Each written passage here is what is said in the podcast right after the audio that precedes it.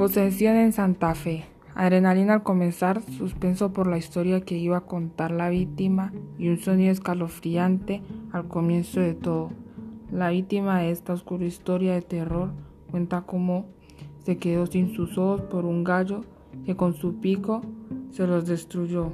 Cuando el hombre cayó al suelo y miraba al gallo con susto y temor por aquel animal que con su mirada le decía, me voy a comer tus ojos.